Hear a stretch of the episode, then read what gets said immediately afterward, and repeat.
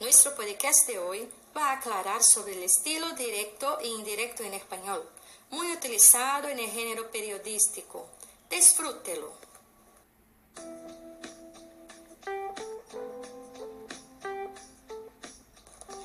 El estilo directo e indirecto en español.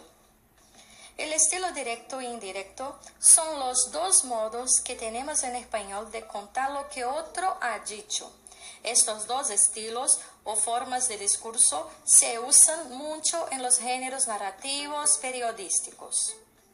Con el estilo directo, reproducimos el mensaje tal y como lo hemos oído, entrecomillado y generalmente después de los puntos.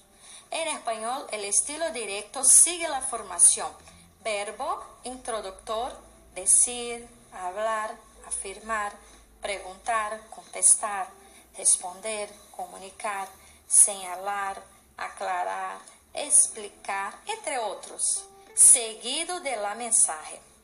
Ejemplo, el presidente afirmó, todas las personas tienen derecho a una vivienda. Otro ejemplo, el entrenador dijo, no sabemos qué nos pasa, ni por qué perdemos todos los partidos. Un ejemplo más, el candidato señaló, pactaré con todos los grupos parlamentarios.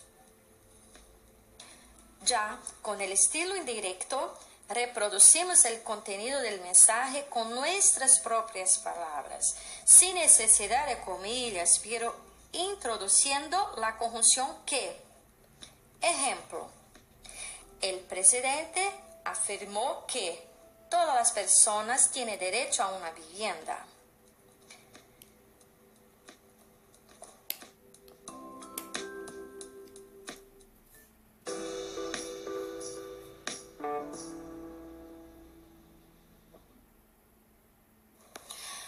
Após ouvir este podcast, lhe desafio a escutar as frases a seguir e destacar os verbos declarativos que normalmente iniciam o discurso direto.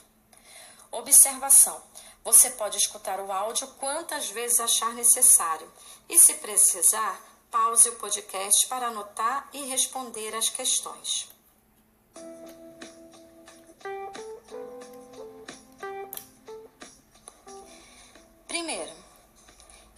Papa dijo, la Iglesia, que es madre y maestra, llama a todos sus miembros a renovarse y a renegar del orgullo y del egoísmo y vivir en el amor.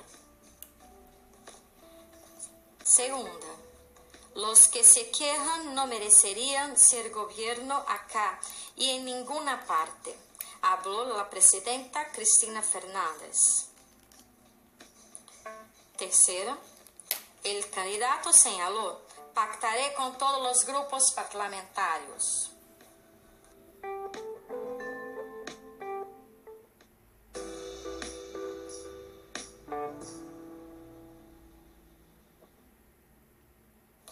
Espero que lo haya disfrutado de nuestro podcast y sientas ganas de empezar ahorita a poner en práctica todo lo aprendido.